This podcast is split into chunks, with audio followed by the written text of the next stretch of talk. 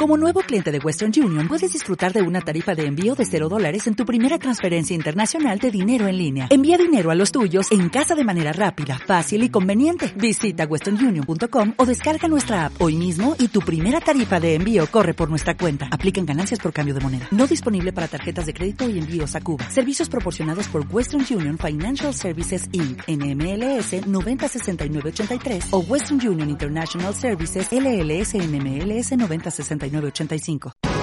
Aquí te lo contamos. Buenos días España. Buenos días.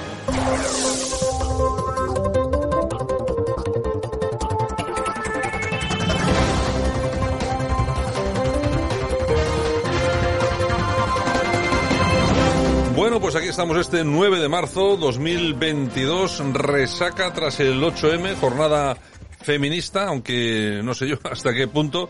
Bueno, en todo caso vamos a analizar un poco todas las noticias eh, del día con nuestro amigo y compañero, el profesor Sergio Fernández Riquelme. Don Sergio, ¿qué tal? Buenos días.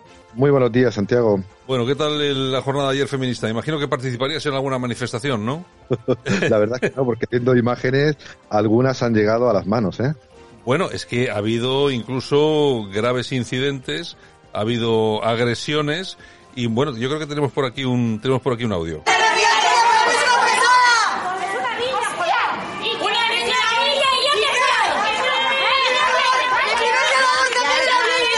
Bueno, mujeres pegando a mujeres, porque eh, parece ser que un grupo, un grupúsculo de mujeres a favor de la prostitución pegaban a otras mujeres que estaban en contra de la prostitución. Bueno, vaya, vaya imagen, Sergio.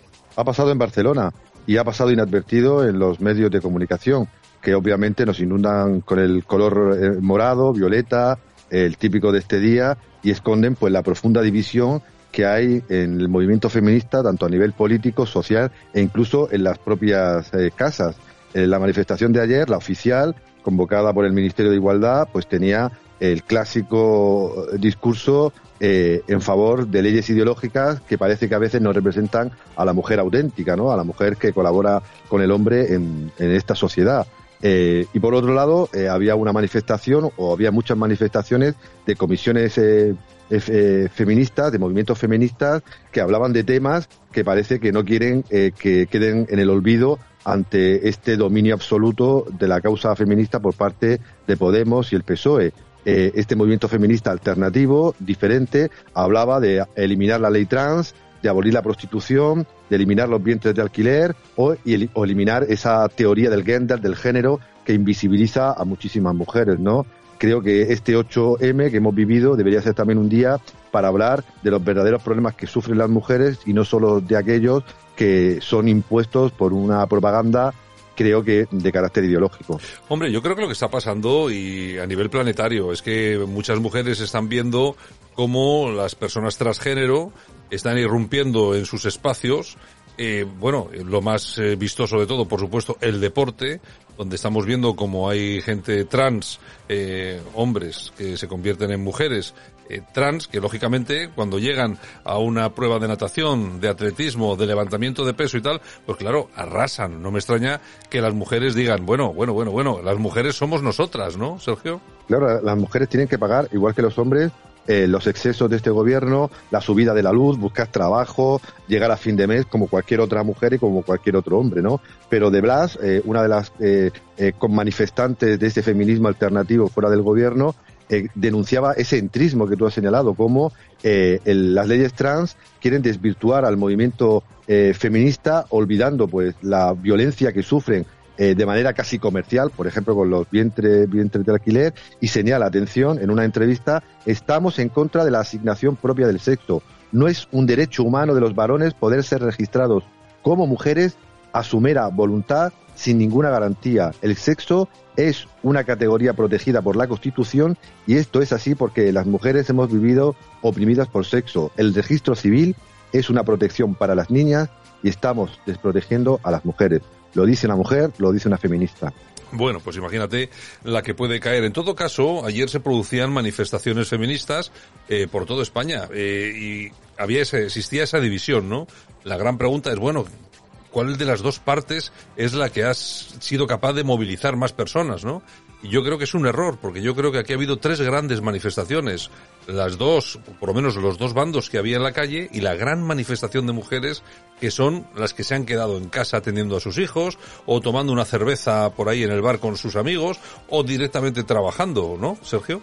Mujeres normales como somos los hombres normales, que buscan la igualdad real y no propaganda y etiquetas. Y paradójicamente en Twitter se ha convertido en trending topic, pues un hashtag que se denomina No hables en mi nombre, donde muchísimas mujeres hablan de que los hombres no son enemigos, de que hay que colaborar con el hombre, de que hay que tener relaciones normales con un hombre, casarse con los hombres, que los padres eh, eh, que eh, suyos o los padres de sus niños son personas totalmente normales, que la guerra de sexos es absurda, que la ideología de género es absurda, que las leyes trans son, son absurdas, y lo han dicho políticas, abogadas, empresarias, amas de casa o mujeres jóvenes que dicen estás hartas de esa propaganda que lo único que hacen es enfrentar al mundo, enfrentar a las personas y enfrentar pues eh, a, las familias incluso.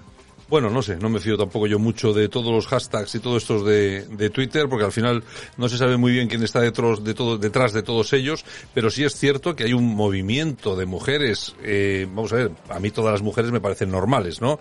Pero eh, en, en, estos asuntos de política y la vinculación con el feminismo, yo creo que hay una gran mayoría de mujeres, vamos a denominarlas normales, que se dedican a su familia, a su trabajo, a disfrutar de la vida, a cuidar a sus hijos o a, dejarse cuidar por sus hijos o por su marido. Yo qué sé, cada uno lleva la vida que quiere. ayer teníamos eh, aquí en, estas, estos mismos micrófonos una pequeña tertulia, una pequeña charla, ¿no? Con cuatro mujeres exitosas en sus trabajos, ¿no? Con diferentes puntos de vista sobre toda la cuestión feminista, pero yo creo que hay una, que yo, yo creo que ayer quedó clara una cosa, además había distintas sensibilidades aquí en, aquí en la radio, pero hay una cosa que quedó muy clara, ¿no? Es que las mujeres efectivamente lo que están ya un poco casadas es que hablen en su nombre y les digan cómo tienen que hacer las cosas, cómo tienen que pensar, cómo tienen que ver al hombre, etcétera, etcétera, etcétera. Yo recuerdo hace ya años, no, no uno ni dos, hace ya unos cuantos años, que nuestra compañera aquí en la radio, Yolanda, Yolanda Morín, eh, eh, eh subió un tuit en su cuenta de Twitter cuando, cuando ni tan siquiera Twitter era lo que soy, que decía que los hombres no son nuestros enemigos, son nuestros compañeros, nuestros compañeros de vida, creo que era, ¿no? O, de, de, recorrido de camino vital, no sé, una cosa así. Hace ya unos cuantos años. Desde entonces he visto que a ese mensaje, pues eh, se ha sumado muchísima gente, eh, mujeres, lógicamente, que están viendo cómo se las utiliza y cómo se las quiere enfrentar a nosotros. Y yo siempre lo digo, eh, creo que tengo casi casi la absoluta eh, certeza de que, hombre, tarados hay en todos los sitios, pero yo creo que los hombres, por lo menos en este país, en cuanto a nuestra relación y vinculación con las mujeres, somos muy feministas, Sergio. Yo no sé qué opinas tú, pero yo veo y a las mujeres muy muy a mi nivel, muy eh, muy iguales a mí y si y si en un caso determinado viese que no es así, haría lo posible para para intentar eh, recomponerlo, ¿no? Claro, porque hablamos de personas. Yo no hablo de las mujeres ni de los hombres. No hablo por las mujeres ni por los hombres. Hablo de las personas. Y las mujeres y los hombres tenemos muchos problemas similares como he señalado antes, eh, llegar a fin de mes, pagar la factura de la luz, llenar el depósito de gasolina, o tenemos cosas que disfrutamos muy bien, como amigos o como parejas, salir a la calle, disfrutar, vivir la vida, eh, y por tanto creo que cualquier ciudadano, o debería, en eso tiene que estar eh, el gobierno o, o las instituciones pendientes de que cualquier problema, violencia o discriminación sea atendida realmente, porque se están gastando miles de millones en chiringuitos y en leyes eh, que no sé si tendrán efecto, pero estamos viendo que hay muchas mujeres que están desprotegidas realmente, que tienen dificultades eh, concretas y, que no son visibilizadas eh, por los medios de comunicación ni por las instituciones gubernamentales que están creo que a otra cosa. Bueno, vamos a cambiar de tercios y si te parece y les parece a nuestros oyentes, vámonos al conflicto Rusia Ucrania, vamos a irnos a una noticia vinculada con el señor Biden que veta la importación de petróleo y gas de Rusia como represalia por la invasión de Ucrania. Hay que recordar a todos nuestros oyentes que a día de hoy, por muchas eh, medidas eh, que se hayan impuesto contra Rusia, etcétera, etcétera, Europa sigue comprando el gas en Rusia.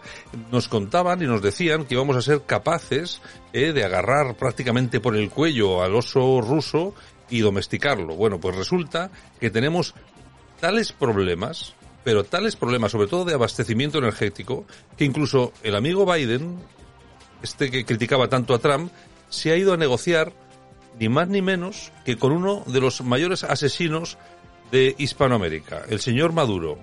Eh, Sergio. Decía Voltaire, cuando se trata de dinero, todos somos de la misma religión. Estados Unidos ya no sabe qué hacer eh, contra Rusia, aunque tampoco en teoría la guerra es de Rusia contra Estados Unidos, aunque ya estamos viendo que parece que Ucrania era, era la excusa y parece que quieren acabar con el oso ruso, como tú has señalado, con el dictador ruso, apoyando a otro dictador y no solo a él, sino que están buscando petróleo desesperadamente en todas las dictaduras del Medio Oriente eh, para intentar estrangular la economía rusa, eh, evitar la dependencia histórica de, de, la Unión Europea del mercado eh, gasístico y petrolero ruso y parece que, que no, no, lo están consiguiendo.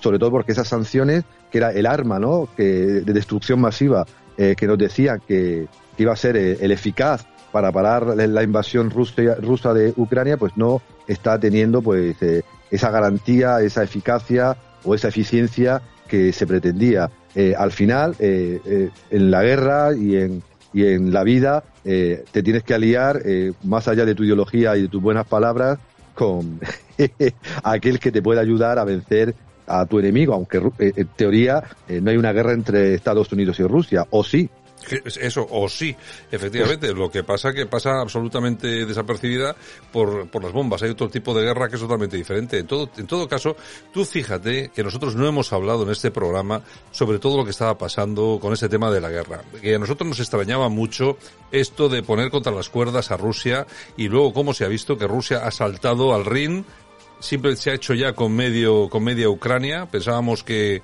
que no iba a llegar hasta Kiev. Bueno, Kiev está prácticamente rodeada ahora mismo, según los últimos mapas que hemos podido que hemos podido ver, Sergio, y eh, y ahora tenemos gravísimos problemas de abastecimiento energético. Esto va a hacer que mm, tengamos que pagar mucho más alto el, litro de gasolina, el gas, bueno, y no solamente eso, sino que nuestras industrias vayan a tener muchísimos problemas y lógicamente muchas de ellas vayan a tener que cerrar, creando desempleo. Bueno, menos mal que podíamos acabar con el, con el oso ruso, Sergio. Pues parece que no. Eso sí, en las tertulias, pues todos los tertulianos se están divirtiendo, pues psicoanalizando a Putin, haciendo análisis, sí, haciendo análisis sobre que Rusia está empantanada, que Ucrania está resistiendo, que los héroes están en las barricadas de Kiev y mientras los mapas no mienten. Eh, cualquier eh, oyente puede ir a Telegram, eh, donde hay mucha información, también secada, pero hay muchísima información sobre el conflicto y ver los mapas de guerra, tanto de ucranianos como de rusos, y mientras nosotros nos distraemos con Kiev, el actor Zelensky y los problemas que estamos viviendo en nuestra economía, sobre todo a nivel energético, pues los rusos siguen al plan cruel, duro y claro que hemos avisado desde el principio, que es hacerse con todas las zonas prorrusas y limpiarlas poquito a poquito para que nunca puedan volver a Ucrania. así es la vida, ¿no? Pues nada, pues así está, así es la vida y bueno, dando más importancia a un moranco y a Putin, así, así nos va. En fin, don Sergio, mañana regresamos. Un abrazo. Un abrazo. Oh, oh,